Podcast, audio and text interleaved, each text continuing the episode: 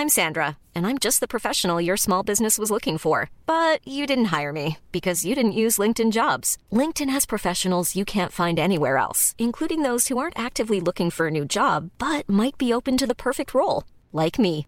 In a given month, over 70% of LinkedIn users don't visit other leading job sites. So if you're not looking on LinkedIn, you'll miss out on great candidates like Sandra. Start hiring professionals like a professional. Post your free job on linkedin.com/people today.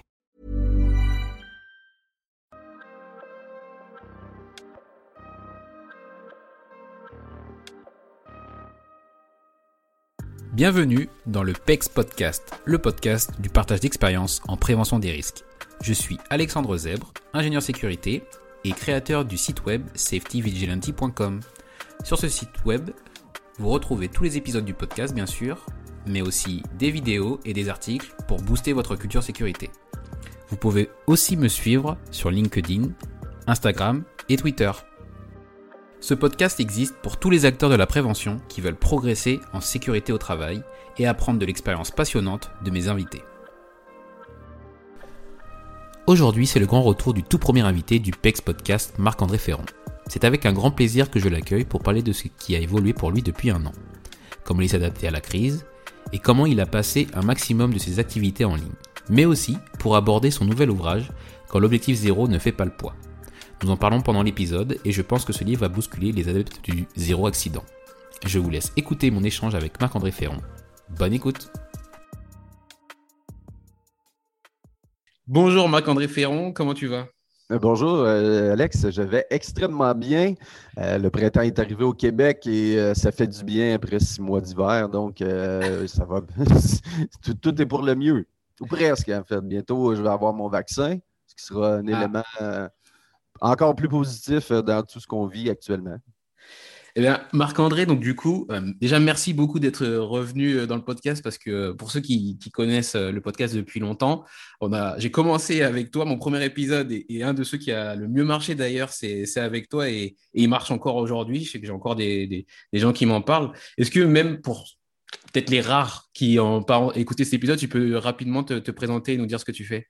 Ben oui, donc bonjour tout le monde. Mon nom est Marc-André Ferron et je suis un consultant qui est spécialisé en gestion de la santé sécurité, donc consultant, conférencier, auteur. euh, Et euh, pourquoi je précise toujours en gestion de la santé sécurité, c'est que dans le monde de la santé sécurité, il y a des spécialistes en travaux en hauteur, en espace clos, en gestion d'énergie dangereuse, euh, en mesures d'urgence. Et moi, je suis un maniaque de management et de santé sécurité.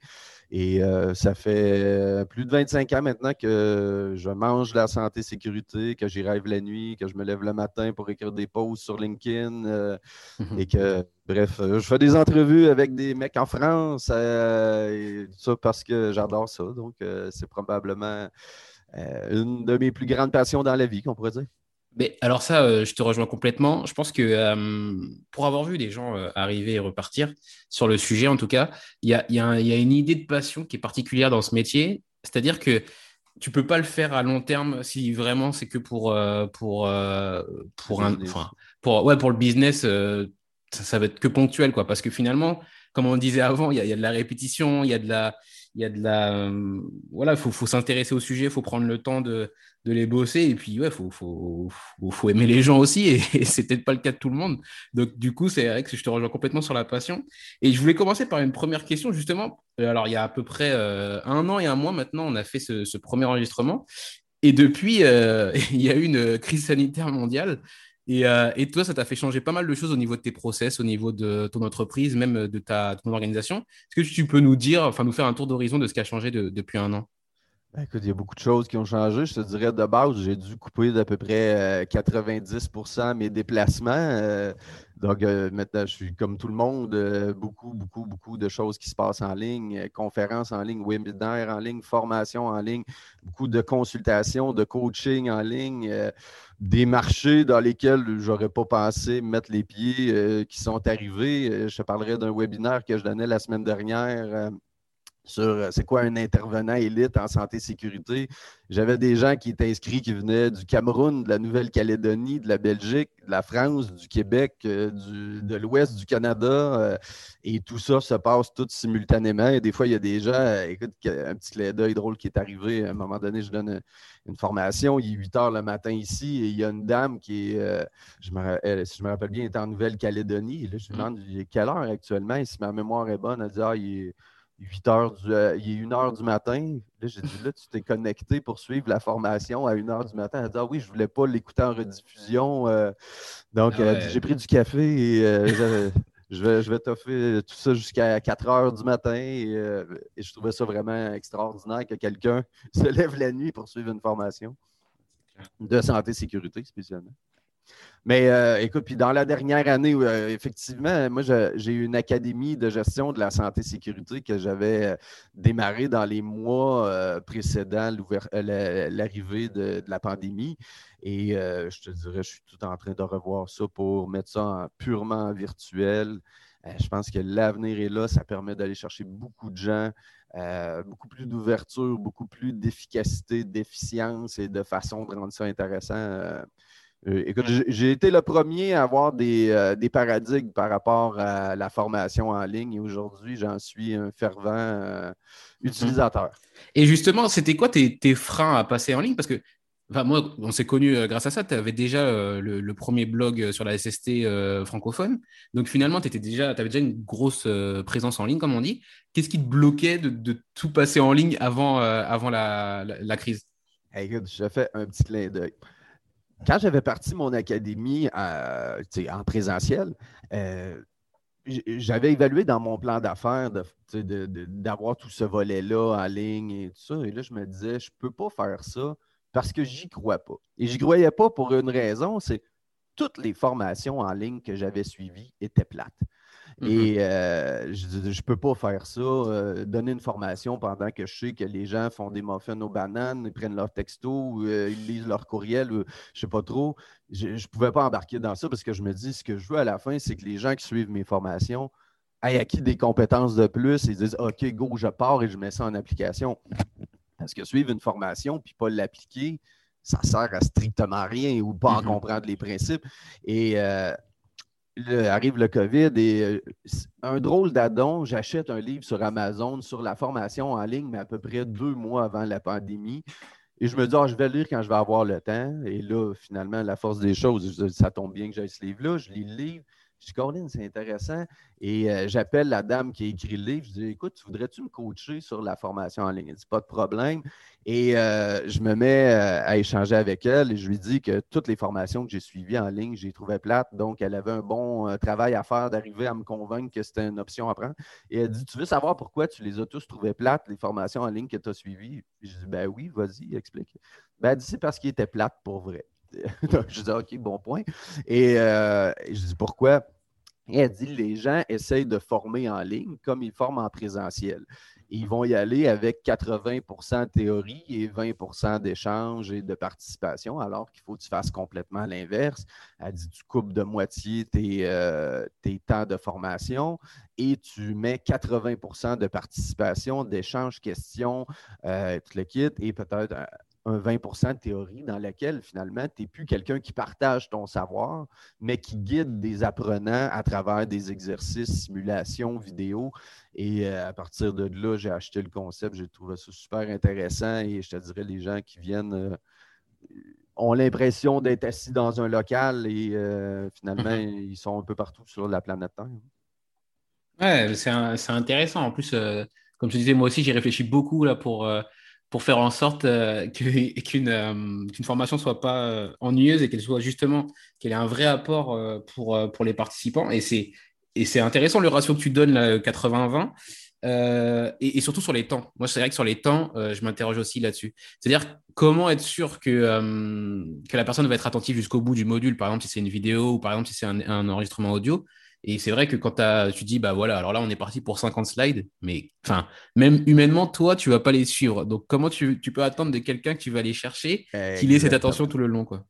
Ça plaît ça. Et, quand on monte les contenus, il faut juste penser à si c'était moi qui étais assis de l'autre côté de l'écran, Est-ce Mhm. que je trouverais ça intéressant de me faire lire 50 slides de PowerPoint qui ont chacune 40 lignes de texte et là, écouter quelqu'un qui est un peu monocorde? La loi sur la santé et sécurité Exactement. 52 nous dit que y a- personne ne peut survivre à ça. C'est un, euh, un coup de bâton de baseball en plein front ferait moins mal, probablement. Mhm. Ah, je suis un- euh, bah, c'est c'est intéressant de, de voir tes, tes réflexions là-dessus. Et justement, tu as parlé de ton retour, là, du coup, ton expérience avec euh, la personne de la Nouvelle-Calédonie. Euh, avant, bah, il y a un an, tu étais déjà un peu connu en, en France, mais j'ai l'impression que ça a beaucoup explosé en 2020. Euh, bah, déjà, est-ce que tu as un message, on va dire, pour ton audience euh, en France? Et, et est-ce que tu peux nous partager peut-être des, des retours euh, Ah, ou, que tu as de, de J'ai la j'ai part des trouvé ça Français? super intéressant parce que, tu sais, je te dirais, j'ai j'ai changé aussi ma façon de communiquer. tu sais, je faisais beaucoup, beaucoup de conférences en présentiel avant, dans des différents congrès, événements et autres. Et euh, finalement, en se tournant vers le en ligne, on dirait que, et je suis très présent sur LinkedIn aussi. Mhm. Et je te dirais, au moment où on s'est parlé l'année dernière, je devais avoir autour de 12-13 000 euh, abonnés. Et aujourd'hui, on est autour de 28-29 000. Donc, ça a plus que doublé euh, Mhm. en un an. Et quand je regarde les statistiques, beaucoup euh, sont dans la région de la France. Et ça a donné lieu à, à plein de contacts hyper intéressants. Je te dirais des gens de firmes de consultation qui ont dit Hey, écoutez, on a vu euh, votre courbe, votre pyramide, euh, est-ce qu'on peut avoir les droits des utiliser? Je dis Ben oui, utilise-les autant que tu veux. C'est fait pour que ça serve à prévenir les accidents de travail. Je n'ai aucune redevance là-dessus, peu importe, euh, faisant ce que tu veux. Euh, j'ai eu euh, euh, des contacts avec, tantôt je te parlais de gens que j'ai écoutés à tes podcasts, avec qui on a eu des échanges en Zoom par après. J'ai William Dab, qui était professeur éphémérite à- au. CNAM à Paris, qui a préfacé mon dernier livre, Quand l'objectif zéro ne fait pas le poids. Euh, D'autres gens, euh, écoute, j'ai- coaché euh, quelques étudiants qui sont en maîtrise en gestion de risque, qui disent écoutez, ce que vous faites nous intéresse. Et, et très rarement, je dis non. Là. En fait, je dis jamais non, je ne sais pas pourquoi, mais, mais ça, ça amène des choses intéressantes. À un moment donné, je suis obligé de dire à ma copine que je ne serai pas disponible le soir euh, parce que je me connecte avec un étudiant avec qui on échange sur sa thèse de maîtrise, mais je trouve ça tellement le fun. euh, j'ai déjà dans des usines d'épices en Tunisie, j'en ai eu euh, de composantes électroniques. J'ai eu des gens qui me disent qu'ils sont mes plus grands fans européens. Je trouve ça drôle de juste d'avoir ce mot-là, fan européen. Quand on parle de santé et sécurité, c'est pas euh, comme un club de, football. hein. Bah, Peut-être que tu es en train de, créer quelque chose. Et, justement, moi, il y a, un, enjeu que je, me suis toujours demandé, c'est euh, au-delà euh, même des textes de, loi et des choses comme ça, est-ce qu'il n'y a pas une sorte de barrière culturelle, on va dire, à, prévenir, enfin, à, à apporter des concepts dans le monde entier, justement? Est-ce que c'est pas, est-ce que c'est pas bloquant, justement, d'être euh, un, Québécois qui va parler un Français ou un Tunisien, euh, ou est-ce que justement c'est complètement euh, universel? Ben, en fait, je te dirais la nature du message que je véhicule est universelle et c'est souvent comme ça que je le positionne aux gens. Et tu sais, des fois, j'entends des gens qui vont critiquer, dire Ah, Ferron, pas penser à ci, à ça. je te dirais, très, très rarement, en fait, je vais émettre mon opinion personnelle sur un sujet de la santé et sécurité, puisque je, je préfère travailler avec des faits. Des faits, c'est non discutable, c'est qu'est-ce qu'il y en est, etc. Et euh, étrangement, ce qu'on retrouve dans les législations, dans les différentes lois, qu'on soit euh, au Canada, aux États-Unis, en France, où euh, il va y avoir différents niveaux de détails qui vont varier, mais les principes sont toujours les mêmes. Et euh, on prendrait une norme internationale comme ISO 45001, ben, si on est en Pologne, en Hongrie, en Afrique, euh, n'importe où, euh, Mhm. et qu'on soit dans une usine de produits chimiques, d'alimentaires, les principes qu'on retrouve dans ça, c'est des principes de gestion de risque et on ne peut pas réinventer la gestion. La gestion, ça va toujours être planifié, organisé, dirigé, contrôlé. Et ce que j'explique aux gens est à temps plein, c'est probablement la phrase que je répète le plus dans une année. La santé et sécurité, c'est de la gestion de risque. Et à partir du moment qu'on a compris ça, il y a peut-être 95% de nos problèmes qui sont réglés. Parce que faire de la gestion, si je parlais d'ISO 45001, mais qu'on prenne ISO 14001, ISO 9001, qu'on prenne des normes de, sécurité alimentaire comme euh, SQF ou euh, peu importe la. C'est toujours la même chose. Il faut identifier nos risques pour savoir ce qu'on a à gérer. Ensuite de ça, est-ce qu'on est capable de les éliminer ou de les réduire à source? Sinon, est-ce qu'on a écrit les programmes, les procédures pour arriver à les gérer? Et est-ce qu'on contrôle leur efficacité? On assure leur exécution. C'est à peu près aussi simple que ça. Et ça, mhm. on pourrait partir une usine sur Mars et euh, ça serait encore les mêmes principes. Ça ne changerait ah. absolument rien à ça. Tu n'es pas à l'abri euh, en, tant que, en tant que rockstar de, du sujet d'être consulté pour, euh, pour une prochaine usine sur Mars d'ailleurs. fais attention. Et, et, du coup, alors là, c'est un peu compliqué, mais moi, je pensais te poser la question pour une tournée en Europe, mais peut-être que au, enfin, au déconfinement, en tout cas à la réouverture des, des, des, des, trajets commerciaux, est-ce que tu penses justement venir en, métropole, en France ou en, ou, euh, en Europe pour faire des conférences euh, bah, voilà, de, ce côté-là? J'aimerais bien, écoute, je te dirais de base, je suis quelqu'un qui aime beaucoup les gens, puis j'ai apprécié beaucoup de contacts que j'ai eus avec euh, des gens en Europe dans la dernière année. Fait juste aller les rencontrer, je serais déjà très heureux. Je pense aux gens, entre autres, tout le, il, y a, il y a une petite une petite gang autour du Safety Web Event. Euh, je ne sais pas si tu as entendu parler de cet événement-là, mm-hmm. euh, qui a eu le troisième épisode il n'y a pas longtemps. J'ai participé au deuxième. J'ai trouvé ces gens-là hyper sympathiques, passionnés, intéressants. Ça a été super le fun de travailler avec eux. Euh, j'aimerais bien rencontrer William Dab en vrai. J'aimerais bien rencontrer euh, certaines personnes dont je te parlais, entre autres, dans les mm-hmm. boîtes de consultants en Europe. Que je... Et euh, je pense qu'il y aurait un petit parcours intéressant à faire. je trouve intéressant aussi la possibilité de faire une tournée en Europe, mais à partir du en ligne est tout aussi intéressant. Euh, écoute, non, ben, j'ai bien hâte qu'on se remette à voyager, à vivre un peu normalement. Donc, mm-hmm. euh, tantôt, je te disais, j'ai bien hâte d'être vacciné parce que je pense que c'est une des, cartes à jouer pour qu'on puisse se remettre à voyager comme, euh, comme avant. Mais effectivement, ça risque de faire partie des possibilités. Là, à moyen terme euh, d'aller faire une petite tournée en Europe. Mais d'ici ce temps-là, écoute, je t'annonce une petite primeur. Euh, j'ai eu une bonne nouvelle la semaine dernière. J'ai eu une, confirmation dans laquelle euh, je vais participer comme conférencier au Congrès mondial, au 22e Congrès mondial de la santé et sécurité. Ah ouais? en septembre. Donc, les gens qui veulent se joindre. ah bah ouais. Ça va être une opportunité de se voir là. Bah, du coup, je ne sais pas si les, les inscriptions sont déjà ouvertes, mais si c'est le cas, je mettrai en, en description de l'épisode parce que ça peut être euh, super intéressant. Hein. C'est déjà ouvert et euh, si je me rappelle bien, c'est le 22-23 septembre. Ça marche. Bah, écoute, ce sera, ce sera euh, en description. Et tu as parlé, alors rapidement, mais on va en parler un peu plus longtemps, de, du coup, ton nouveau livre qui s'intitule Quand l'objectif zéro ne, ne, fait pas le poids. Déjà, est-ce que tu peux nous, nous, nous, parler un peu de, de, ce livre et après on parlera de comment tu l'as construit parce que je trouve ça intéressant aussi. Ben oui. Écoute, comme tu connais un peu mon style d'écriture, euh, c'est quelque chose qui est très imagé. Hein. J'aime bien. Euh, il y a un dicton qui dit euh, tu peux tu peux être contre des, principes, mais tu ne peux jamais être contre une histoire. Donc, parce qu'une histoire, c'est arrivé, c'est comme ça. Mais j'aime bien envelopper les principes dans des histoires quand j'écris mes livres parce que ça permet de les absorber un peu plus facilement et de comprendre la nature des propos plus que exposer de la théorie point par point. Donc, ce livre-là n'est pas différent des autres. Et quand l'objectif zéro ne fait pas le poids, ben, c'est un autre volet de la gestion de risque qui est expliqué dans ça et qui fait le parallèle entre euh, se mettre en forme, perdre du poids et gérer de la santé-sécurité. Mhm. Il y a plusieurs euh, éléments dans ce livre-là ben, qui sont des parallèles entre les deux sujets. Et euh, le livre commence en disant ben, la différence entre simple et facile, peu de gens sont capables de l'expliquer. Mais quelque chose de simple, ben, si je te demande qu'est-ce qu'on a à faire pour perdre du poids, tu vas me dire, ben, Marc-André, c'est très simple, mange bien, puis entraîne-toi. Par contre, si je te pose la question, est-ce que c'est facile de perdre du poids, même si la recette est très simple, euh, là, c'est autre chose parce qu'il faut que tu te lèves le matin pour aller t'entraîner, il faut que tu manges bien, tu regardes le nombre de calories que tu vas avaler et toute le kit. Et si c'était facile à exécuter, ben, il n'y aurait pas de problème de surpoids à grandeur de la planète.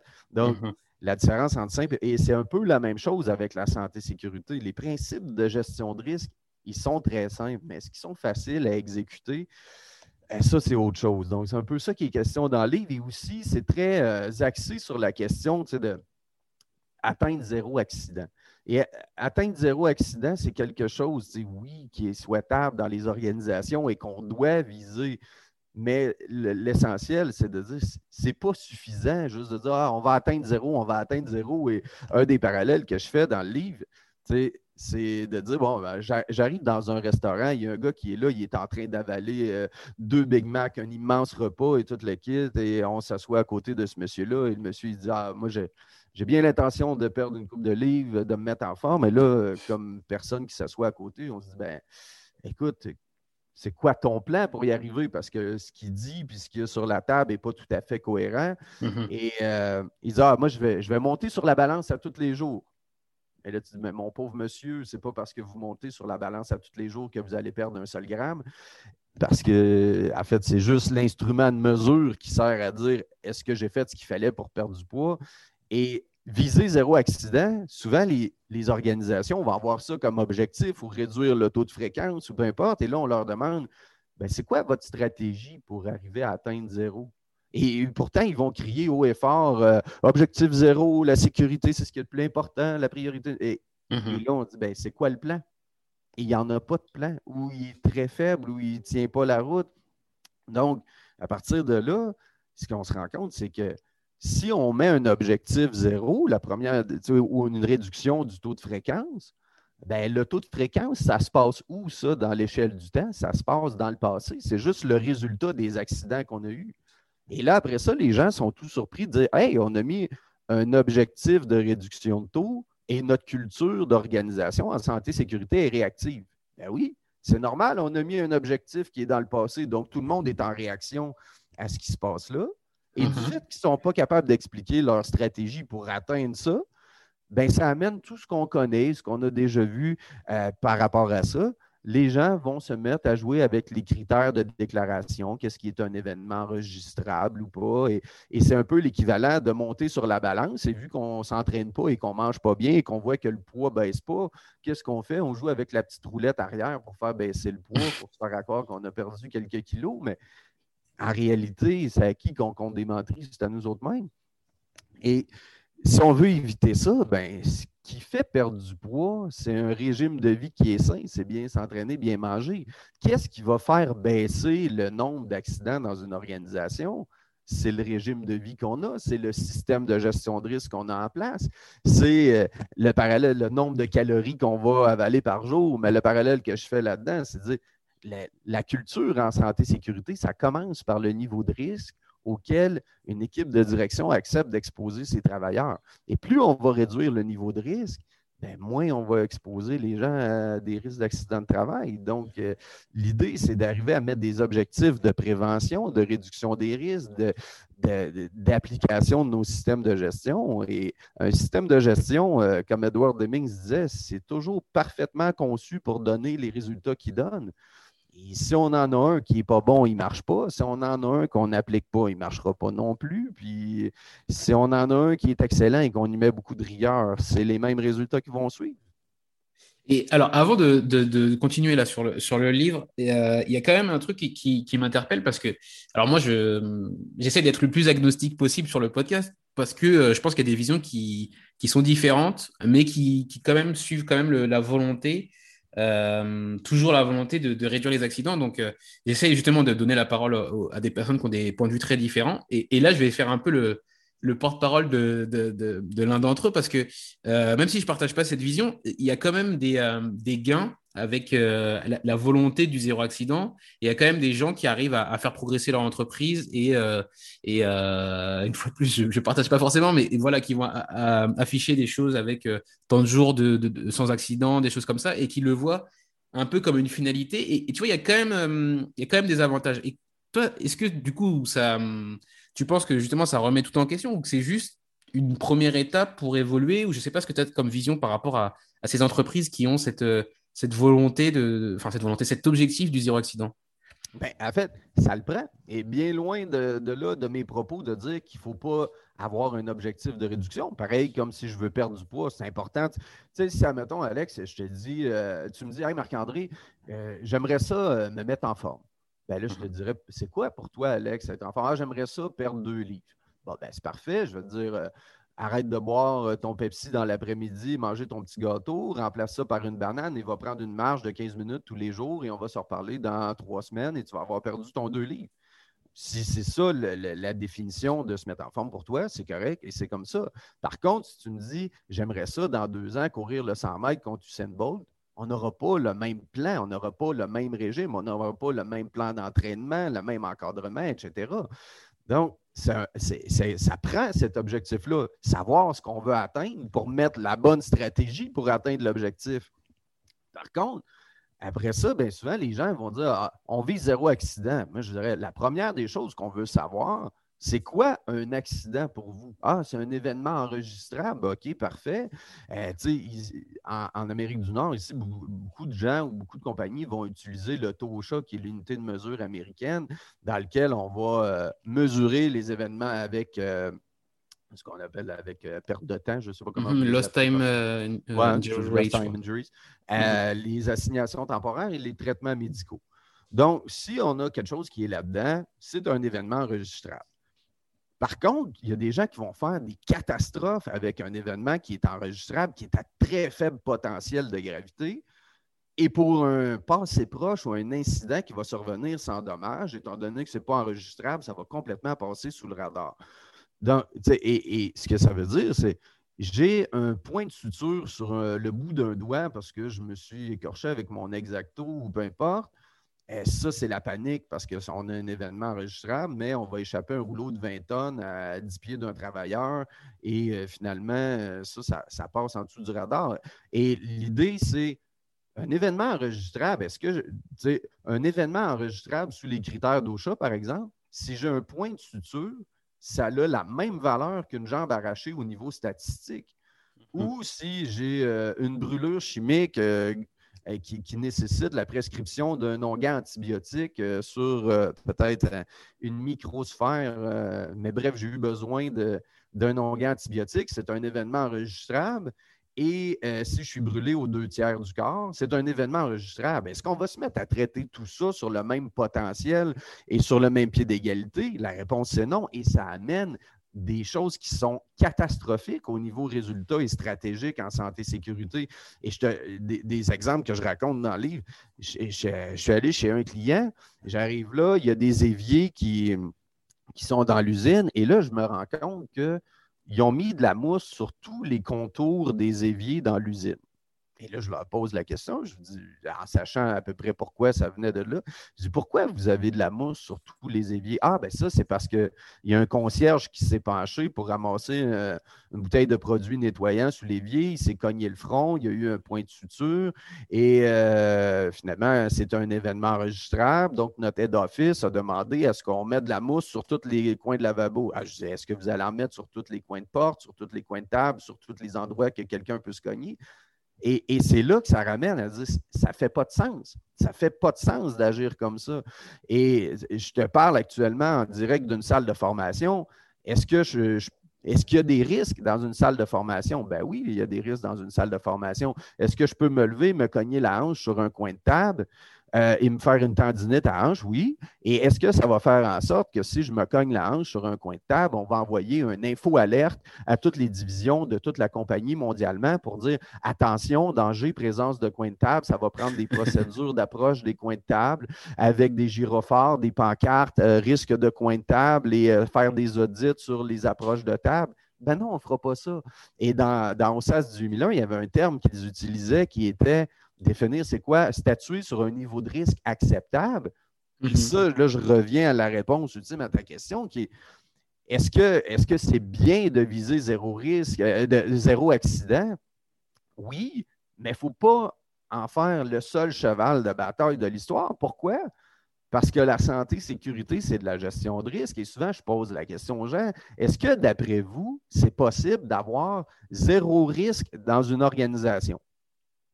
Et la réponse des gens, c'est non. Des mhm. risques, il va toujours en avoir. Donc, ça amène une autre question.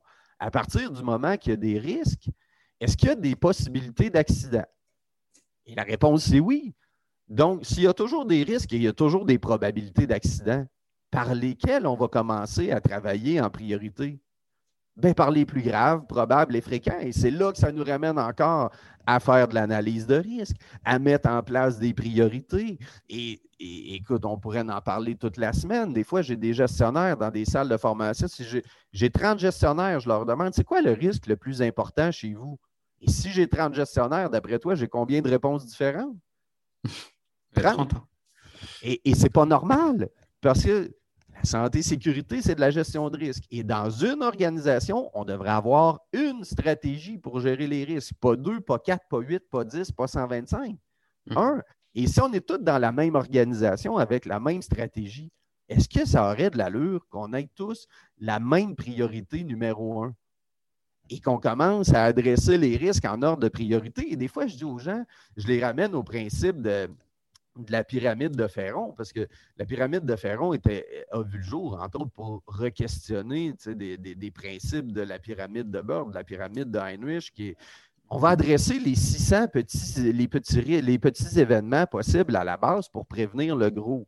Peut-être par chance que tu vas y arriver, mais il y a une chose qui est sûre, si tu veux euh, pogner ton risque ou euh, adresser ton risque numéro un du premier coup, c'est peut-être mieux de faire de l'analyse de risque et de trouver exactement c'est quoi ton risque numéro un en faisant l'analyse de risque, plutôt que d'y aller aléatoirement, essayer d'adresser les 600 petits événements qui pourraient adresser le gros en haut. Euh, et cela, je dis aux gens, s'il y avait deux situations à adresser dans votre organisation, la première, prévenir l'amputation d'un bras. La deuxième, il y a 40 tendinites qui surviennent à l'épaule des travailleurs et qu'on avait juste la possibilité d'adresser une des deux situations, laquelle choisiriez-vous? Mm-hmm. Et les gens vont tous dire, ben, on travaillerait à prévenir l'amputation du bras. Et pourtant, ben, au niveau statistique, puis nombre d'accidents, puis ce qui va nuire à la bannière de, l'entreprise euh, le plus, c'est les 40 tendinites. Et si on met le focus là-dessus, ben, qu'est-ce qui va arriver? Ben, amputer le bras de quelqu'un, on vient de, détruire sa vie, sa vie professionnelle, familiale. Euh, c'est complètement inacceptable. Alors que si on prend deux Advil, on met de la glace, probablement qu'on euh, va se remettre assez rapidement de nos tendinites. Par contre, les petits risques, on doit les adresser aussi. Et c'est là l'autre base de la pyramide de Ferron, à dire adresser les tendances relativement aux petits risques, parce qu'on ne peut pas les adresser tous en même temps. Mm-hmm. Et euh, bref, tout ramène à dire ben, qu'est-ce qu'on. Ultimement, si tu me demandais, Marc-André, au-delà de mettre l'objectif d'atteindre zéro accident, c'est quoi l'objectif le plus important pour une organisation à mettre en place? Ben, c'est un objectif de réduction de risque. C'est tout. Et, euh, je ne me rappelle pas le terme exact que vous avez dans la législation. En France, vous avez comme le, registre de risque ou je ne me rappelle pas. Euh, le registre des. Ah, euh, le document unique d'évaluation des risques le document unique d'évaluation des risques. Tantôt, tu me demandais si quand je parle aux gens, est-ce que, euh, est-ce que ce que je, véhicule, euh, il y a une barrière culturelle ou peu importe? Revenons encore à, ce que je mm-hmm. disais. La santé sécurité, c'est de la gestion de risque. Et on ne peut pas gérer ce qu'on ne connaît pas dans la vie. C'est impossible. Donc, pourquoi dans la loi sur la santé et sécurité au Québec, il nous, il nous demande d'avoir des registres, des caractéristiques, des postes de travail pour tous les travailleurs à notre emploi? Ben, c'est parce qu'on si on ne connaît pas les risques auxquels nos travailleurs sont exposés, comment, un, on va faire pour les informer sur les risques auxquels ils sont exposés, puis deux, comment on va faire pour les gérer? On va faire n'importe quoi. Pourquoi vous avez la même chose dans votre législation? Pourquoi le OSHA Act a la même chose dans sa législation? Pourquoi ISO 45001 est une norme basée sur l'identification des risques? C'est parce que la santé et sécurité, c'est de la gestion de risque. Et ce que j'explique souvent aux gens, la culture en santé et sécurité, ça commence par le niveau de risque auquel on accepte d'exposer nos travailleurs. Plus il va être faible, moins qu'on va avoir d'accidents, plus notre culture santé et sécurité va être solide. Pareil comme l'alimentation. Si tu manges des bonnes calories euh, qui proviennent des légumes et blablabla, ben, il y a mm-hmm. des bonnes chances que euh, tu perdes du poids plus rapidement que si tu euh, t'alimentes au fast-food. C'est exactement la même chose. Merci beaucoup pour, euh, pour cette réponse qui, je pense, précise un peu plus. Et puis, du coup, ça, ça, bah, ça détaille aussi ta vision de comment, euh, comment tu perçois les choses et comment tu, bah, tu priorises les choses finalement, comment, comment tu les gérerais, si je puis dire, dans, une entreprise. Et du coup, je voudrais revenir à, ce que j'avais euh, en tête et on a, on a parlé un peu avant. Le livre aujourd'hui, il fait 100, 125 pages, je crois, quelque chose comme ça. Euh, comment, tu, comment tu construis un livre? Comment, comment tu l'écris? Et surtout, comment tu fais en sorte qu'il soit le qu'il ait le plus d'impact possible? Euh, Écoute, je dirais, le monde de la santé-sécurité est rempli de, de contextes, de situations où est-ce que, quand je les regarde, les gens s'en vont complètement à 180 degrés de où est-ce qu'il faut aller. Et ça, c'est très particulier au monde de la santé-sécurité. Euh, euh, écoute, des exemples, on pourrait en donner des milliers, mais cet exemple-là de dire, OK, on met le focus sur atteindre zéro sans se poser la question à savoir c'est quoi notre plan de match pour l'atteindre, c'est quand même assez spécial. C'est comme un peu si j'allais dans un congrès de dentistes et que quelqu'un me disait euh, pour prévenir la carie, il faut manger des bonbons à temps plein, je, je re-questionnerais le principe, ou même chose qu'en santé sécurité, ah, 90% de nos accidents de travail sont reliés au comportement non sécuritaire des travailleurs. J'entends une chose comme ça, je, capote complètement. Je dis aux gens, oui, mais est-ce que ça se peut qu'on ait oublié quelque chose quand on affirme euh, un élément comme ça? Et ça, c'est un mythe qui se répond par une question qui est euh, D'après vous, est-ce que ça se peut un accident de travail qui a juste une cause? La réponse, c'est non. Donc, on ne peut pas dire que 90% des accidents de travail sont dus purement au comportement non sécuritaire des travailleurs s'il manque 50% de la réponse dans l'équation. Un accident de travail, ça a toujours minimalement deux causes. Et après ça, on descend. Je reviens au livre. En fait, ce livre-là est là pour adresser une situation qui est souvent mal comprise dans l'établissement des objectifs, dans c'est quoi un système de gestion. Donc, je te dirais, je pars toujours avec une idée, tu sais, qui est de dire, OK, est-ce qu'on va expliquer euh, l'importance de fournir un environnement de travail sécuritaire? C'est quoi un système de management? Pourquoi on fait de l'analyse de risque? Comment assurer notre diligence raisonnable? L'impact des lois ou peu importe. Et après ça, ben, je te dirais pendant euh, plusieurs mois, euh, selon les lectures que je vais faire, les podcasts que je vais écouter, les réflexions que je vais avoir, les échanges que je vais avoir avec des mentors, ce que je vais voir comme situation chez des clients qui peuvent illustrer ça. Ben là, je ramasse mes idées comme ça pendant plusieurs mois, euh, ou, habituellement autour d'un an, un peu moins, un peu plus. Et je les prends toujours en note. Et à un moment donné, je m'assois et je rédige la table des matières en me disant si j'avais à classer cette idée-là, elle irait là, elle irait là, elle irait là. Et à un moment donné, il y a une espèce de squelette qui se dessine. Et après ça, de, tout ce qui reste, c'est m'asseoir et écrire le reste du contenu. Euh, tantôt, tu disais les livres font 125 pages, on en parlait. Mm-hmm. le, but de chacun des livres, c'est qu'ils soient lus en moins de quatre heures et que n'importe qui, que tu travailles ou non dans le monde de la santé et sécurité, un, que ça t'intéresse, puis deux, que tu es capable de dire à la fin qu'est-ce qu'il dit le livre. Et j'ai commencé à écrire ces livres-là, pas parce que j'avais le goût d'écrire des petits livres ou euh, c'est en fait, c'est juste que les. Moi, je regardais ce qu'il y avait sur le marché. Souvent, les livres de santé et sécurité, c'est des livres de 850 pages avec des, euh, des diagrammes du petit carré qui a une ligne pointillée qui mène vers le triangle, vers une flèche qui tourne en rond, vers euh, et 850 euh, pages comme ça. Et c'est plate à lire, c'est pas intéressant. Et là, il faut se ramener que si nous, si nous, on est des passionnés de la santé et sécurité et qu'on met beaucoup d'intérêt à essayer de lire ça, peut-être qu'on va réussir à passer à travers. Sauf que dans la réalité, la personne qui a géré de la santé et sécurité, c'est un directeur d'opération qui n'est pas un spécialiste en santé et sécurité. C'est quelqu'un avec un cours en mécanique qui gère une équipe de 10 euh, employés d'entretien qui a zéro idée de c'est quoi gérer de la santé et sécurité et jamais de sa vie, il ne lira un livre de 850 pages de santé et sécurité. Oui, c'est sûr. C'est de rendre ça intéressant. Si tu regardes le visuel, le visuel ne ressemble pas non plus au classique livre de santé et sécurité parce que je ne veux pas, Albert Einstein disait même action, même résultat. Ben, si les livres ont l'air pareils, qui disent la même chose de la même façon, on n'arrivera jamais à intéresser les gens et à rendre accessible ce message-là, que ce n'est pas si compliqué que ça, gérer de la santé et sécurité, et que si tu t'y prends de la bonne façon, tu vas arriver à protéger tes employés sur euh, les risques auxquels ils sont exposés.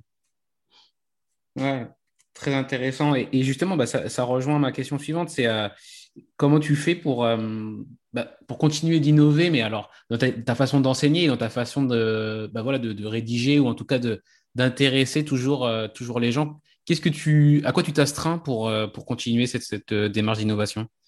Ben, je, te dirais, c'est important d'être attentif à son environnement. Ça, si j'écoute euh, une pub à la télé de vêtements et que genre, c'est intéressant comment ils ont réussi à me vendre cette paire de pantalons-là, comment je peux prendre ce message-là et l'intégrer à santé sécurité pour faire en sorte que la façon dont ils ont utilisé leur argumentaire pour arriver à me rendre intéressé à leurs produits est aussi bon pour la santé sécurité.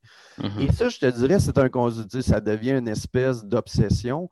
Euh, et c'est la même chose à travers les formations que je suis, c'est la même chose à travers les livres que je lis. Des fois, c'est un livre de marketing, c'est un livre sur le développement personnel, c'est un livre sur euh, euh, l'entraînement physique ou peu importe quoi qui va m'amener une idée qui a dit Ah, OK, oui, je pourrais me servir de ce type de façon-là de phraser un message ou de, phrases accrocheuses ou d'exemples. Euh, je te donnerais euh, l'exemple, le, livre Le Code secret de la culture, santé, sécurité, que je parle de, mm-hmm. responsabilité totale. Euh, il y avait tout un, chapitre dans le livre qui parlait du leadership. Et je me disais, bon, ben, je vais aller voir les meilleurs au monde pour, pour savoir qu'est-ce qu'ils font comme pratique de leadership. Pour sortir. Souvent, on benchmark dans nos entreprises les mêmes pratiques qu'on connaît déjà. Et souvent, on fait juste répliquer des mauvaises pratiques qu'on a prises ailleurs. des fois, je me dis, OK, sortons de notre industrie, qui est du milieu industriel classique, du milieu de la santé sécurité typique, et allons voir ce qui se fait ailleurs. Et euh, au niveau leadership, euh, j'avais entendu parler des Navy SEAL aux États-Unis, qui sont les équipes d'élite de l'armée américaine, le kit, et euh, j'avais été suivre un, séminaire de trois mm-hmm. jours avec eux euh, à San Francisco, à me lever à 4 heures du matin, aller faire des push-ups avec des machines de guerre. Euh, c'était assez intense comme expérience, mais j'ai appris énormément sur comment que jamais ils se plaignent des autres, euh, comment que c'est. On aurait tendance à penser, OK, euh, ça doit être des gens qui œuvrent parce qu'ils sont extrêmement entraînés, mais c'est toujours les mêmes choses. Ils évaluent les risques, euh, ils vont se définir un plan qu'ils vont partager à l'équipe, qui vont impliquer chacun des joueurs dedans, vont.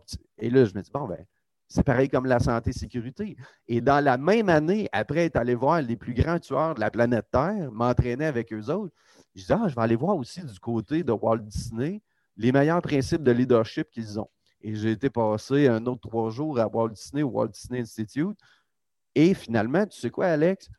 Les principes de leadership dans un monde où est-ce qu'on vend des princesses et des châteaux et Mickey Mouse, c'est exactement les mêmes qui sont utilisés par les plus grands tueurs de la planète. Donc, entre les deux extrêmes, il y a probablement des principes de ça qui s'appliquent à la santé-sécurité. Et là, après ça, ben là, c'est à moi de dire comment je prends ces idées-là, comment je peux les accrocher à des principes de gestion et faire en sorte que les gens dans mon monde, eux autres, vont dire Ah, ben oui, ce que Marc-André nous a écrit dans son livre, qu'il nous a dit dans sa formation, moi, ça vient me rejoindre dans mon milieu industriel et, euh, ou de service ou de construction, peu importe. Et je vais être capable de le prendre et de le communiquer, de faire en sorte que mes équipes vont changer. je pense que c'est comme ça qu'on va faire évoluer le monde de la santé et sécurité. C'est intéressant, du coup, ton ouverture, euh, ton ouverture d'esprit d'aller chercher euh, bah, des choses très, très éloignées, mais que ce soit pour la promotion ou pour ou même qui peuvent te servir de, de, matière, si je peux dire, de matière pédagogique. Moi, je trouve ça je pense que c'est rare d'avoir euh, justement cette ouverture euh, aussi large. Et est-ce que du coup, c'est ça qui fait, enfin, c'est ce que tu dirais qui, fait que ça, ça te permet d'aimer le, toujours, le, bah, toujours le domaine et de toujours euh, continuer dedans? C'est des choses comme ça qui alimentent en fait ton intérêt et ta passion? Ouais, ben écoute, la passion, hein, ça c'est vraiment. c'est quelque chose que j'ai appris beaucoup sur la passion dans les dernières années. Je dirais, quand je m'étais parti à mon compte il y a 9 ans, j'aimais ça, la santé sécurité. Je savais que j'avais un message, puis il fallait que je gagne ma vie. Et là, je me suis mis à écrire euh, un premier livre, à donner des conférences. Là, je dis, ah oui, c'est vrai, il faudrait que je mette un peu plus d'efforts, un peu plus d'emphase là-dessus, un peu plus de recherche sur tel, tel, tel sujet. Et là, on se met à passer des heures et des heures et des heures et des heures. Et là, oups, là, il y a des gens qui disent, hey, j'ai appliqué tes principes et je trouve ça super intéressant. Hey, j'ai lu ton livre, écoute, moi, ça a changé ma vie. Euh, j'ai mm-hmm. highlighté 80 euh, passages dans le livre, des chargés de cours à l'université qui disent, hey, moi, j'ai commencé à utiliser tes notions. Et la passion, c'est drôle parce que je t'aurais dit il y a quelques années, tu choisis quelque chose qui te passionne, puis embarque-toi dedans, puis tu vas aimer ça. Alors que c'était complètement erroné. C'est, la passion, elle se développe avec le temps. Choisis quelque chose pourquoi tu as de l'intérêt, je dirais, probablement, et que tu vas aimer faire, mais après ça, plus tu mets de temps dedans, plus que ça rentre dans tes gènes, dans ton mode de pensée. Et je te dirais, euh, je dois penser à la santé, sécurité 24 heures par jour, 365 jours par année, même quand je suis en vacances. Tantôt, je parlais de, Walt Disney. Euh, le livre Gérer la santé, sécurité comme par magie est arrivé pendant mes vacances à Walt Disney avec mes enfants.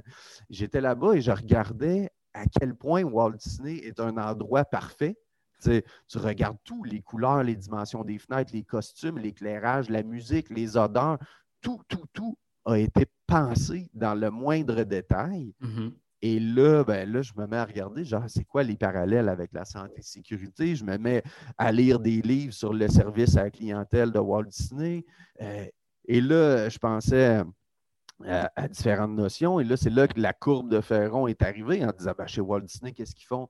Ils essayent de te fournir le meilleur design possible pour que tes cinq sens soient stimulés le plus possible, donc le meilleur environnement. Ils vont choisir le meilleur matériel et chacune des interventions qu'ils vont faire. je me rappelle la première fois qu'il y a un personnage de Walt Disney, on met les pieds dans l'hôtel et il y a quelqu'un qui vient parler à mes enfants et il dit Hi Prince, Hi Princess. Et là, je me dis Ah, ils s'appellent les petits princes et les petites princesses et ce n'est pas un hasard. Mhm. Ils s'adressent comme ça à chacun des enfants. Et pourquoi que ce n'est pas un hasard? C'est parce que ça a été réfléchi, ça a été calculé, ça a été euh, mis dans des procédures, enseigné à, tous les staffs qui vont rentrer. Il n'y a personne qui va parler à un enfant euh, en disant Hey, salut mon petit homme, comment ça va aujourd'hui? ils ont défini, s'il y a un client qui a perdu sa voiture, ils ont un processus pour l'aider à le retrouver. Si, tout, tout, tout a été réfléchi. Tout a été ben, je suis en vacances. Est-ce que je vais me mettre à écrire là? La réponse, c'est non, mais là, ça, ça vire dans, dans, la pensée et, euh, dans et là, c'est parti. Et un an après, il y a un livre qui existe. Super. Ben, merci, euh, déjà, merci beaucoup pour tout ça. Et on va, on va continuer sur les parties euh, plus, plus liées aux références. Est-ce que tu as un ouvrage, un livre en ce moment que tu pourrais nous, recommander pour, euh, bah voilà, pour continuer à progresser sur euh, la prévention, la gestion des risques? Écoute, dans les questions que tu m'avais envoyées, j'ai porté une attention particulière à celle-là. Et euh, je te dirais des bouquins de santé et sécurité, j'en ai lu dans la dernière année, pu, me rappeler les titres.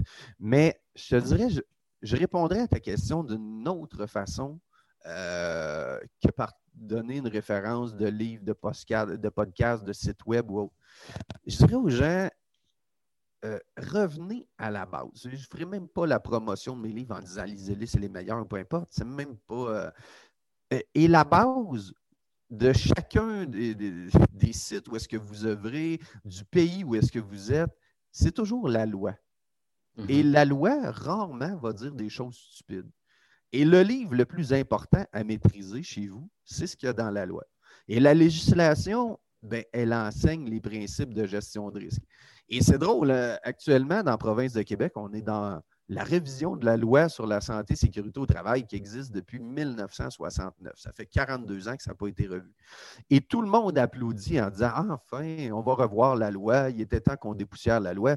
Mais tu sais, c'est quoi le plus, gros problème avec notre loi, Alex? J'aurais dit que, que les gens ne la connaissent pas, mais je ne sais pas. Exactement. Ben, c'est exactement ça. Et, s'ils la connaissent, ils ne l'appliquent pas. Mhm. C'est permis de ne pas appliquer la loi.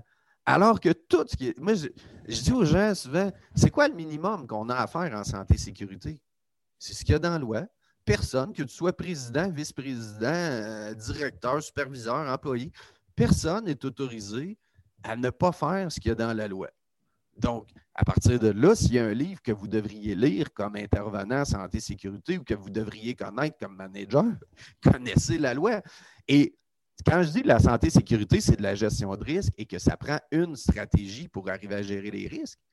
Le document vers lequel je me retourne toujours pour expliquer c'est quoi la gestion de risque, c'est le document que je retrouve dans chacune des entreprises, qui est la politique santé-sécurité signée par le président de la compagnie. Mhm. Le président de la compagnie, ou le CEO, appelons-le comme on veut, lui, il prend un engagement à soutenir une stratégie de gestion de risque. Et peu importe on est où sur la planète Terre, ils ont tous signé un engagement à respecter les exigences légales dans leur politique santé-sécurité. Et ça, c'est quand même fascinant. Tous les présidents de compagnie disent chez nous, blablabla, le nom de la compagnie, nous nous engageons à respecter les lois, règlements, même aller au-delà de ci, de ça, fournir un environnement de travail sécuritaire et autres. Donc, 100% des organisations vont avoir un CEO qui s'engage à respecter les lois. Mais après ça, est-ce qu'on va voir des employés qui se protègent avec la politique santé-sécurité de l'entreprise? La réponse, c'est non. Avec quoi qu'ils vont se protéger? Bien, avec les programmes, les procédures, les règlements, les méthodes qu'on va leur mettre à leur disposition, qu'on va leur enseigner, assurer l'exécution pour s'assurer qu'on répond à la loi. Mais il n'y a jamais un président de compagnie qui a dit euh, dans notre compagnie, nous nous engageons à respecter 50% des exigences légales ou une certaine partie des exigences légales ou les exigences légales tant que ça coûte en bas de 25 000 Ce n'est pas ça qui est écrit. Et ce qu'il y a dans les lois, ben, si je te revenais au principe de la loi sur la santé et sécurité qu'on n'applique pas depuis 42 ans dans la province de Québec, ben, il y a un article 51 euh, où est-ce qu'on dit à l'employeur qu'il doit identifier les risques auxquels ses travailleurs sont exposés, informer les travailleurs sur les risques auxquels ils sont exposés, avoir des registres des caractéristiques par poste, avoir des programmes de prévention dans lesquels on va définir comment on va assurer un environnement de travail sécuritaire, fournir les bons équipements, définir des plans de formation, etc. Et si on faisait seulement ça, tout serait correct. Il n'y en aurait pas de problème de santé sécurité. Et et, quand on. Et, je dirais une chose de plus que la loi, quelqu'un qui veut aller plus loin, je dirais le document à maîtriser, et je vais vous révéler un grand secret aujourd'hui, ce que j'explique à temps plein dans la vie, c'est la norme ISO 45001. Et ISO 40, quand je dis la santé sécurité, c'est de la gestion de risque. Ça a pris cinq ans au sommité de la planète Terre pour revoir la norme au SAS 18001 pour la faire passer en ISO 45001. Au SAS 18001 existait depuis le début des années 2000. Ça faisait à peu près 15-16 ans peut-être qu'elle existait quand on l'a revue. Et qu'est-ce qu'on a réussi à changer après cinq ans de révision des sommités en management de la santé et sécurité de la planète Terre? Qu'est-ce qu'on a changé dans cette norme-là? Des virgules. Presque rien. Et on ne peut pas changer ça. Pourquoi? Parce que la santé et sécurité, c'est de la gestion de risque et la gestion va toujours être de la gestion. Et si on regarde ISO 9001 en qualité, c'est quoi? C'est une norme de gestion de risque de défaut à nos produits. Puis si on regarde ISO 14001, c'est une norme de gestion de risque de pollution, de, déversement à l'environnement et autres. Puis si on regarde les normes de sécurité alimentaire, c'est des normes de gestion de risque de contamination bactérienne. Puis ISO 45001, c'est une norme de gestion de risque à la santé et sécurité.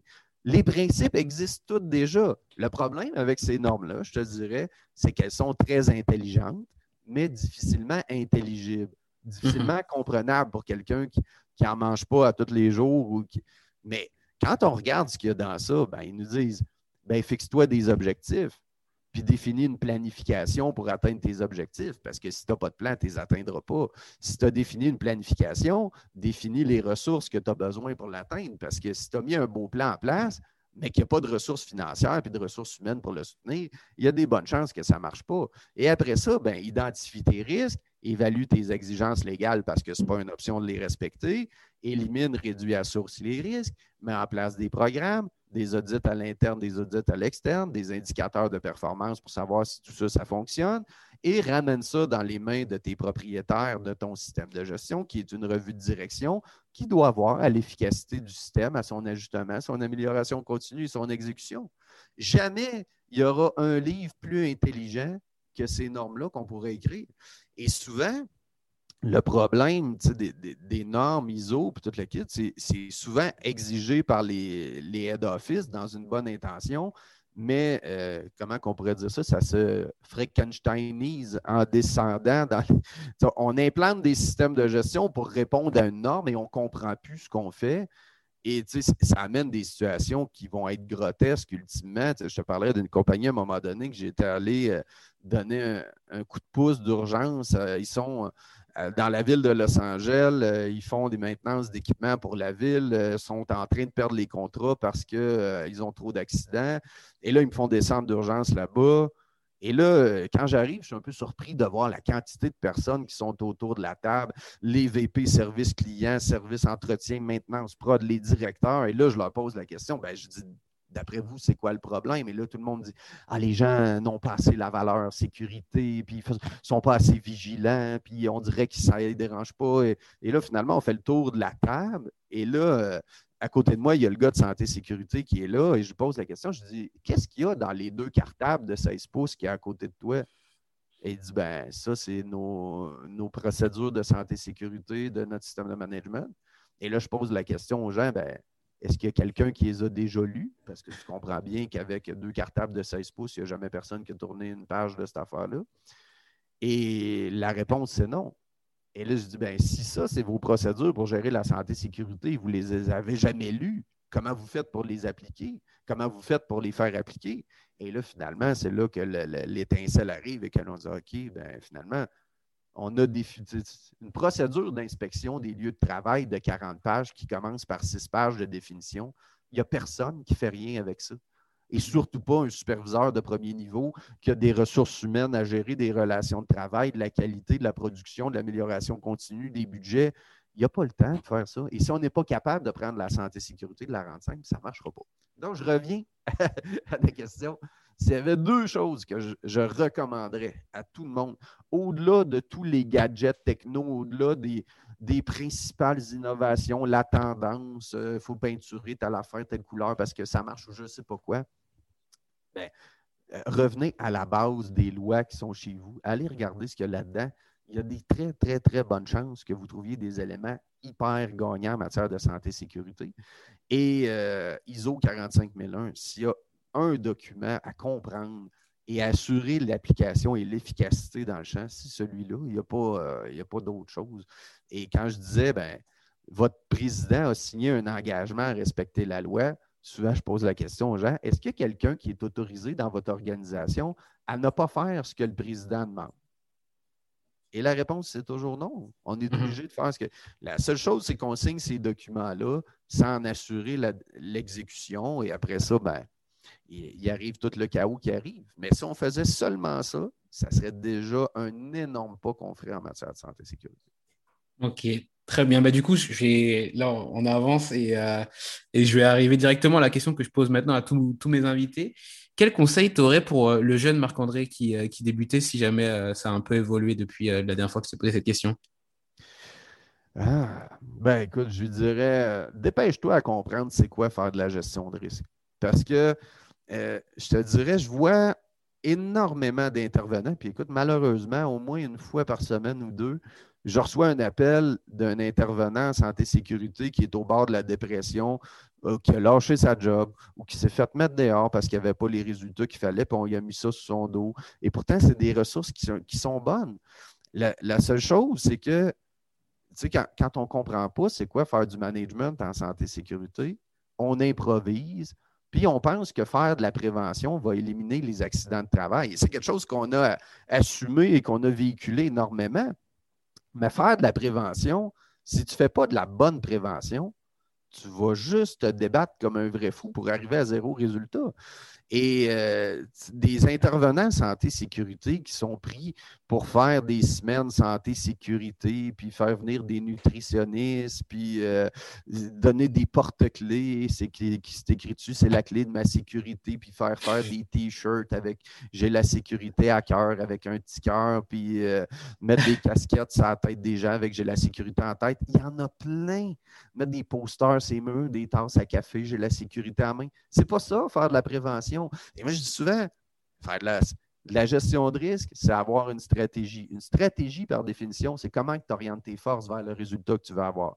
Les forces qu'on a dans nos organisations pour atteindre zéro accident ou prévenir, réduire le, niveau de risque, c'est de l'argent et du temps. Si j'ai 500 travailleurs chez nous et que je leur mets toute une casquette sur la tête avec écrit J'ai la sécurité en tête, j'ai fait de la prévention. Puis si mes, casquettes coûtaient 20 chacune, puis que j'ai 500 personnes, j'ai mis 10 000 en prévention. Mais je vais avoir combien de résultats? Zéro. Et si je m'étais posé la question, est-ce qu'il y a un seul endroit dans mon organisation où est-ce que je pourrais mettre 10 000 et que j'aurais plus d'impact en santé et sécurité que de mettre des casquettes sur la tête de mon monde? Dans 100 des, cas? La réponse est oui. Il y a toujours des garde-corps installés, des procédures à, enseigner aux gens, des équipements de protection individuelle achetés, de l'éclairage ajusté, des, de la formation à donner, des détecteurs de gaz, peu importe quoi. Mm-hmm. Et si euh, et, j'ai eu à faire ça, des semaines santé, des semaines santé sécurité, puis tourner en rond, puis écrire des procédures que tout le monde euh, se foutait complètement, puis essayer de me débattre là-dessus. Parce qu'à cette époque-là, je ne comprenais pas c'était quoi faire de la gestion de risque. Donc, deuxième conseil que je donnerais à Marc-André Ferron dans le temps, dépêche-toi de te trouver un bon mentor ou de te trouver la personne qui va être capable de t'expliquer c'est quoi faire de la gestion. Et ça, moi, dans mon cas, dans, mon histoire santé-sécurité, j'ai eu un mentor qui est arrivé dans ma vie peut-être un an après avoir commencé mes vrais postes en gestion de la santé-sécurité. La première année avait été une catastrophe que je me rappellerai toujours, dans laquelle on avait failli tuer deux travailleurs en moins de six mois dans des événements euh, qui n'avaient absolument aucun sens. Et euh, ce monsieur-là qui est arrivé comme directeur général dans l'usine où est-ce que j'étais, euh, moi, j'étais, je m'en allais dire que je m'étais trompé de carrière puis que je voulais m'en aller ailleurs, euh, faire d'autres choses. Et il s'était retourné dans son bureau puis il m'avait pointé une affiche qu'il avait euh, dans son bureau. Puis il dit Aide-moi à faire fonctionner ça et tu vas voir qu'on n'en aura plus de problème. Et j'avais la même affiche dans mon bureau depuis que je travaillais à cet endroit-là, que je ne comprenais rien qu'est-ce qui était écrit dessus. Et c'était l'image qui décrivait le système de gestion de la santé et sécurité de la compagnie que personne comprenait, que personne appliquait, mais qu'on répétait toutes des petits bouts une fois de temps en temps comme des perroquets. Mais à partir du moment qu'on s'est mis à l'appliquer, c'est-à-dire faire nos analyses de risque, éliminer, réduire à la source, impliquer nos travailleurs dans nos analyses de risque, dans la révision des programmes, les former, etc., tout s'est mis à rouler et 70 on a baissé de 70% le nombre d'accidents dans les deux années qui ont suivi. Et ça n'a pas, été, pas été compliqué. Et on savait pourquoi qu'on performait. On ne performait pas à cause de la chance, on performait à cause qu'on avait une bonne stratégie. Et quand on l'échappait, puis qu'on avait un événement, on était capable de corriger, de l'ajuster et de faire en sorte que ça continuait à s'améliorer. Donc, si je revenais à Marc-André Ferron des débuts des années 2000, euh, je dirais, euh, apprends c'est quoi de la gestion de risque, puis entoure-toi des bonnes personnes qui vont être capables de te le montrer. Parce que Sinon, c'est malheureux, mais des fois, je vois des intervenants qui ont 30 ans d'expérience en santé et sécurité, mais en réalité, ils ont fait 30 fois la même année. Ils ont répété pendant 30 ans de temps la même année qui était bourrée d'erreurs et de, faux pas, mais parce qu'ils n'ont pas eu quelqu'un pour les allumer sur ce qu'il fallait faire ou les orienter ou les coacher, ils ont répété, répété, répété les mm-hmm. mêmes erreurs euh, à l'infini. Euh, OK, ben écoute, très intéressant, comme d'habitude. Merci beaucoup pour euh, bah, tout ce partage et toutes ces expériences que tu as pu nous, bah, voilà, nous partager aujourd'hui et la dernière aussi qui était encore euh, très intéressante.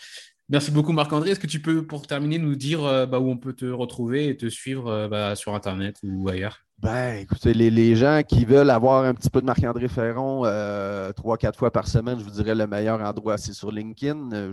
J'accepte pratiquement toutes les demandes de gens qui veulent suivre. Euh, comme je vous disais, il va y avoir le Congrès mondial de la santé et sécurité en septembre. Euh, une fois par mois, à peu près, je donne des webinaires qui sont grand public. Euh, donc, je les, partage souvent sur LinkedIn. dans quelques jours, je vais avoir mon nouveau site Internet qui va être www.ferronsst.com. Donc, dans, les prochains, dans les prochaines heures même, il devrait être en ligne. sinon, ah oui, c'est vrai, quelque chose qui peut être intéressant pour les gens qui nous écoutent. ça vient justement de une personne qui me suit en Afrique qui dit Ouais, M. Ferron, on n'a pas les moyens de s'inscrire à des formations et je comprenais un peu la situation qui me faisait peur. Il disait J'aimerais vraiment ça, pouvoir vous suivre. Fait que j'ai décidé de, de, faire un webinaire sans frais le 3 juin donc, euh, je pourrais te faire suivre le lien, Alex, si tu veux qu'on puisse le partager. Et euh, il y aura autant d'inscriptions que, que, Zoom le permet. je ne me rappelle pas c'est combien dans le sens, mais, ça marche. Vous, êtes, tous les bienvenus et euh, j'espère que ça répondra à, la demande de ce monsieur-là. Mais c'est ben, intéressant de pouvoir partager. Du coup, ouais, je mettrai le lien en description. Du coup, tu dis le, le 3 juin, un webinaire gratuit, c'est ça? Exactement. Ça marche. Ça va être à 8 h, 8 du matin, heure du Québec, 2 euh, heures, si je ne me trompe pas, en heure de la France. Et là, ouais, c'est ça. Si vous êtes ailleurs, sur la planète Terre, je vous laisse gérer votre fuseau horaire. Très bien. Ben, merci beaucoup, euh, Marc-André. Et du coup, je te dis à bientôt. Ça me fait super plaisir, Alex, et j'espère qu'on va se reparler dans ton podcast au cours des prochains mois et années, peut-être. Avec grand plaisir. Bye, bye tout le monde. Merci d'avoir écouté cet épisode en entier. Si vous êtes toujours là, c'est que vous l'avez sûrement apprécié. Pour me donner votre avis, allez dans votre application de podcast préférée et laissez 5 étoiles à l'émission en allant dans la section Notes et avis. Et on n'oublie pas l'invité. Retrouvez-le sur ses réseaux sociaux pour le remercier ou pour prendre contact avec lui. Les liens de liaison sont directement en description de l'épisode. Encore merci et à un prochain épisode. Even when we're on a budget, we still deserve nice things. Quince is a place to scoop up stunning high-end goods for 50 to 80% less than similar brands. They have buttery soft cashmere sweaters starting at $50, luxurious Italian leather bags, and so much more. Plus, Quince only works with factories that use safe, ethical, and responsible manufacturing. Get the high-end goods you'll love without the high price tag with Quince. Go to quince.com/style for free shipping and 365-day returns.